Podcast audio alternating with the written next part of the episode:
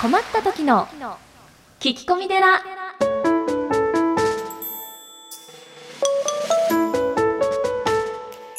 皆さんこんにちは。困った時の聞き込み寺アシスタントのゆきです。何かと忙しく悩み多い日々を過ごしていらっしゃるあなたのために僧侶の長谷がすっきり解決。長谷さん今週もよろしくお願いします。はい、よろしくお願いします。長谷さんちょっと先の話になるようなんですけれども、はい。また随願寺さんで素敵なレクチャーがあると伺っています。はい、そうですね。これはお日にちは、えー、と来月ですね、はい。5月の31日はい、土曜日。はい、開演時間1時からい。随願寺さんの本堂で行われるんですけれども、今回講師の方が萬田緑平さんはい、という方でこの方どんな方なのかちょっとご紹介していただいてよろしいですか？はい。あのーまあ群馬県のですね、高崎というところで、えー緩和ケア診療所一歩のおお医者さんです。はいえー、と軍大のですね、えー医学部で、えー学ばれて、そしてあのー軍大病院で働かれたんですけども、えーそのがんでですね、こう終末医療もう治らないという。終末医療の方を、まあ、こう緩和ケアですね、えーモルヒネとかですねだんだんこう打っていってえー最終的にその痛みを取って、えー病院ではなくて、えーご家庭で、えーご家族と、えー最後にこうありがとうありがとうというようにいうようにですねこう感謝し合いながら、えー充実した最後を迎えましょうということを、えー進めている先生ですね。うん。はい。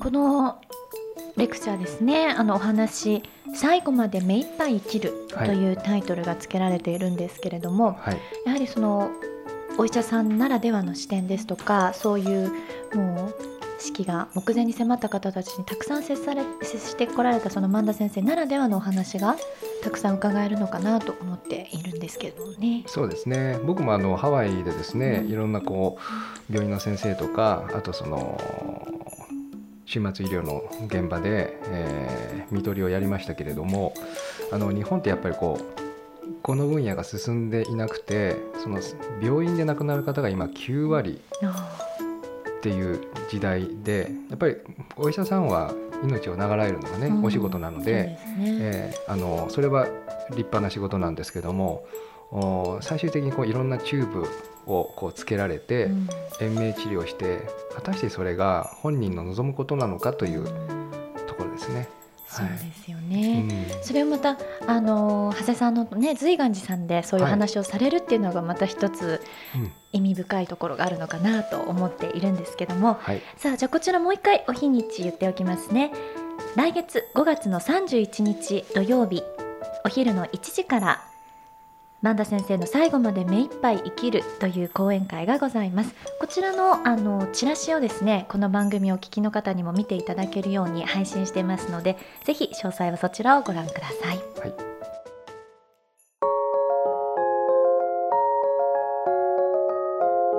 それではお悩みの方に移ってまいります。ポッドキャストネームりさこさんからです。はい長谷さんに質問があってメールしました、はい。今ちょっとしたお坊さんブームだと思うのですが実は私も興味があります。お坊さんともし結婚したらどんな生活が待ってるのかしら。朝早い休みは給料はちょっとリアルに教えてくれたら嬉しいです。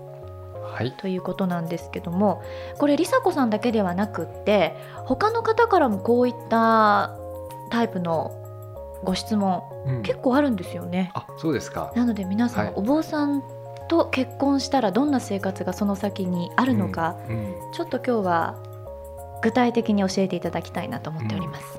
あのー確かにね最近お坊さんブームで、うんあの僕も本をですね、うん出したんですけども、あのー装飾男子ってねこう雑誌にもなってますが その装飾男子はあのお坊さんの層に職業の職。装飾男子。はい。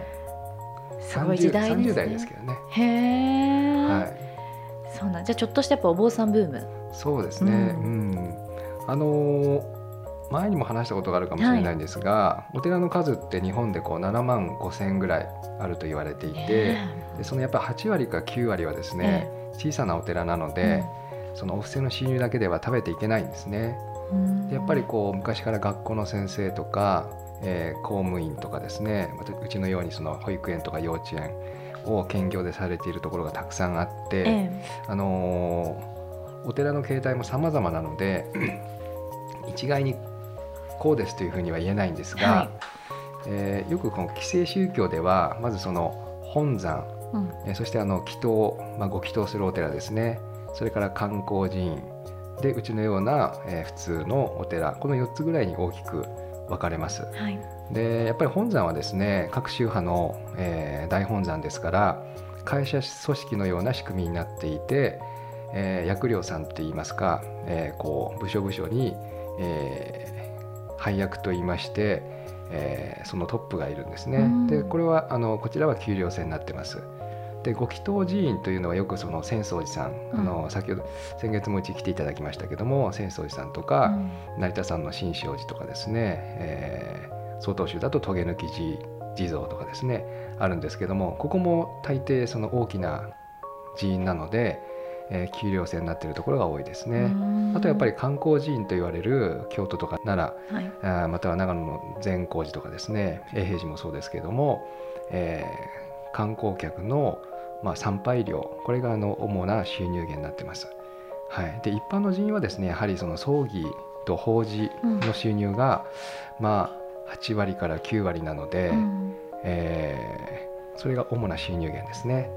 はい、なるほどであのー、なかなかお寺さん、まあ、お坊さんが給与制っていうのちょっとあんまピンとこなかったんですよね。あのよくこうお布施をね、うん、されるとみんなお坊さんがあまあいただいてしまうんじゃないかというふうに思われるかもしれませんけど、うん、うん、宗教法人自体は無税なんですが、ええ、公益事業なので、はい、でもお坊さんみんな給料をもらってるのでちゃんと税金を払ってるんですよね。その感覚ってちょっと今私はごめんなさい初めて知りました。はい、所得税はちゃんと払ってます、ね、それでじゃあこの梨紗子さんからちょっと細かくこういうことはこういうことはっていうことで質問があったんですけど、はいはい、やっぱ朝は早いですよね。朝早いですね。ね永平寺なんか3時ですからね。じゃ夜ですよね。はい、鳥も起きてないですね。ねで、うん、長谷さんは今はちなみに何時ぐらいなんです？か。うちはあの5時起きで、うん、え5時半から座禅をして、これはあの本当に来たい方はどなたでも来ていただいて構わないんですけど、えー、あと6時から朝のお経を読みますね。はい。でこれもちろんそのお坊さんによってね考え方違うと思うんですけど、はい、この奥様になる方とかは皆さん朝早起きされてるんですかね？あのー、私がいたお寺は、うん、奥様もその朝の経に出てましたね。はい、ただあの奥さんはこうよくお寺では大黒さんとか、まあ、地蔵さんとか言われて、うん、まあ、食事をやっぱり作るので、えー、お経の後は私たちはこうあのお寺の境内を掃除したりするんですけど、はい、その間に朝食を作ったり昼食を作ったりということをされているので、まあ、あのお寺によってみんなね違うんですけども、はい、そしてあのお休みなんかはどうなんですか？お休みはですね、うん、基本的にあの、まあ、あお寺と葬儀社は、えー、友引き？はい、はい、これが休日になってますね、うんうんうん、はい、最近はお通夜が友行の入ったりするんですけども、えー、あのここはお休みですね。でまあ普通のお仕事だったら土日お休みですけれども、はい、それは土日こそお忙しかったり？うん、これまたお寺さんによって違うのであの法事とかがなければお休みですし、うん、あればあの仕事ですしっていう形になるんじゃないかな。でさっきもおっしゃってたみたいにでもそのお寺の、まあ、お勤めだけであの生計立てているお寺さんばっかじゃなかったら結構忙しいですよね。そうですねやり方だと思うんですね。うん、はい。長谷さんのところも保育園やられてるから月曜日からもちろん金曜日まではそういう園長先生のお仕事もされつつってことですもんね。そうですねですからうちはその例えばおお墓の戒厳とか、うん、お仏壇の戒厳というのはあのなるべく平日にするようにして、うん、まあ、本当に保育園が始まる前、ええ、朝の7時半とか、え、8時とかにお宅に伺ったりしますしあとはその法事とかもなるべくまとめてますね。えー、なるべくそのおまとめてうん。やるようにしてますね。うん。であのーなかなかね伺えないようなそのお坊さんの生活？今ちょっとお話ししていただいたんですけど梨紗子さんは女性でいらっしゃって、はい、もしお坊さんと結婚したらというようなことが前提なんですけどえ長谷さんの個人的な見解でええ。結構です、えなんかこういうような方がお坊さんをパートナーとしてあの選ぶのに向いてるんじゃないかなっていうようなとこありますか、えうーん。お坊さんのパートナーの向いている方。うん、うーんやっぱ私の感覚だとどうしてもその人の死にね携わる仕事だからそういうようなところで多少なりとも何か心構えをしていないと今まで全くそういう世界とは無縁の方がパッてそういう方と結婚された時に最初ちょっとこう慣れないんじゃないかなとか勝手に想像したんですけど、うん。その辺はどうなんですか？そうですね。あのよく言われるのはそのプライベートがない、うん。うん、あのよく皆さんはですね、まあ、住職っていうぐらいですからそこに住んでますので、えもう朝の5時でも来るんですよね、そうですよね。うん、で夜中の8時でも来るので、うん。夜の8時でも来るので、意外とそのいつ人が来るかわからないっていうところはありますようんね。ですから例えばお寺の方で、えー朝の8時からうん。夕方の5時までみたいにきちんと決めるとかですね、うんうんうん。はい、あのあとそのプライベートと、はい。えーそのお寺の仕事と、ううんん境界線を決める。うん。うーこともきっと大切ですしあとはそのうん江戸時代からやってるそのだ神道制度ですね、はい。檀家制度はうんお坊さんにとってはですねその退職金とかいろいろ用意されてるんですけど実はお坊さん前は結婚しなかったので、うんその大黒さんの退職金とかその厚生制度がないんですよ。しっかり整備されてないんですか、うんまだ？し。っかりもうほとんどないですねあ、。そうなんですか。はい、ですからきちんとそれは整備されて、うん例えば住職さんが亡くなられて、ええー奥様が住職の代わりをおしない時にはうん。今度は出ていかなきゃいけないんですね、えうん。お寺の境内に住んでますけどその個人の所有の土地は全くないので、そうか。はい、じゃあ多少なりともあのー旦那さんがそういうようなお仕事されてるからって私には全く無関係だわっていうわけにもいかないんですね。そうですね。ある程度やっぱりこう対人関係、うん。人付き合いがまああまり苦にならない方がいいんじゃないかな。なるほどね。はい。まあ、いろんな方が来ますから、うん。そういうのをこう楽しめる。そうですよね、そっか。なかなかその昨今のお坊さんブーム装飾男子ブームとはゆえども多分私たちがもっと目に見えない何かこう知らない世界が待ってるわけじゃないですか。そんなにそんなに待ってないです。いや待ってますよ。その長谷さんみたいにねえ心穏やかなまあそんなことないかお坊さみんな心穏やかだよね。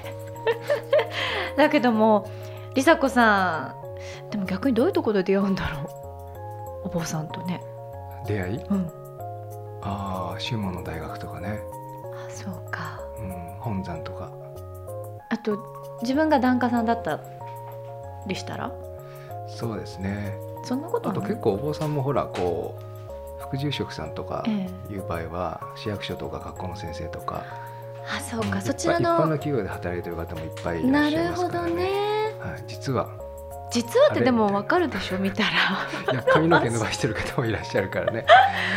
なんですか、うん聞聞くまでわからないえの髪の毛伸ばしていいんですか？え浄土真宗とかほら半続半奏だからもうそうなのね。そう着るまでわからないですよねそれはわからないですよ結構、うん。えーってことをじゃあ。るんじゃないですあかね。ねえ。うん、ちょっと今日はいろいろな目から鱗的なお話たくさん伺いましたけど梨紗子さんぜひ参考にはい。なさってみてください、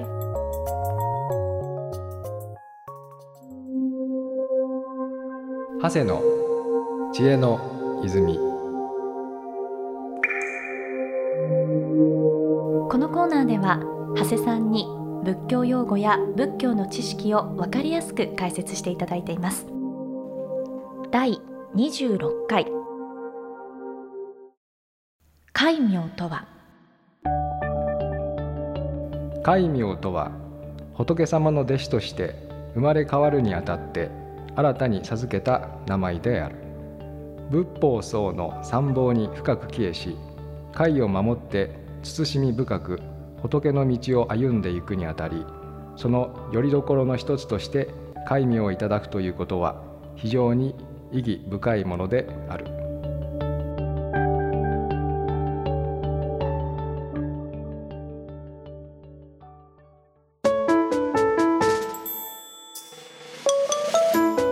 それではエンディングのお時間ですこの番組ではリスナーの皆様から随時お悩み相談メールを募集しておりますメッセージは長谷さんが住職をされていらっしゃいます。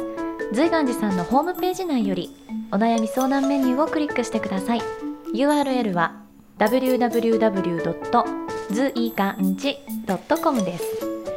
ということで先ほど本編でねはい、あのーお坊さんだって髪の毛ちょっと長い人だっているんだよみたいな 話してたじゃないですか、はい、い、やー髪の毛エピソードでこの方とすごい変化がねあったんですけど、ご登場いただきましょうか、ナグザイルだよね。ナグザイルですようんもう、Yeah 聞き込み専属パフォーマーナグザイルだぜ。今夜の気分はライジングサン総本山で俺も女の子と出会いたい。こんにちは。ねえちょっとそそんなことばっか考えてたでしょ？いよいよ。もう悲観だぜ。そうねういまだ髪の毛の上さ、説明もしてないの手に、だねあのそれはちょっとナグザイルさんあれですかね？どういうものをイメージしてあのオーダーされたんですか？うん。ナウシカのユパ様だぜ。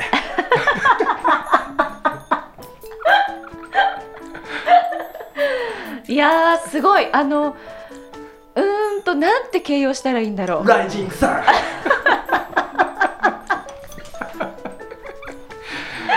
あ、ナウシカにね、うん、いるいる。イエスハセ呼び捨てかよ。イエスハセさん。急に弱気ないやだから今までナグーって言ってたんですけどもうナグーじゃなくてナグザイルだねって話になりましたよね。ちょっとイメチェンね、うん。春、春だし。そそうなんでうす、ううん。んナグザイル、うん。ナグザイルよろしくお願いしうます、ん、調子はどうですか？かっこいいよね。調子はいいぜそういうキャラなの？ナグザイルである限り何だったんだろう今のエンディングはそうだね。ねな春の嵐のようだったねね。バイバイ あのもう本当めちゃくちゃにしないでもらえますっていうところで後で説教部屋行きですね長谷さんそうですね。ね、うんということであのー4月もそろそろうん下旬ですから、はい。本当何だったんだろう。悪い夢を見ていたような感じでしたけれども。皆さんこれに懲りず来週もどうぞ聞いてください。はい。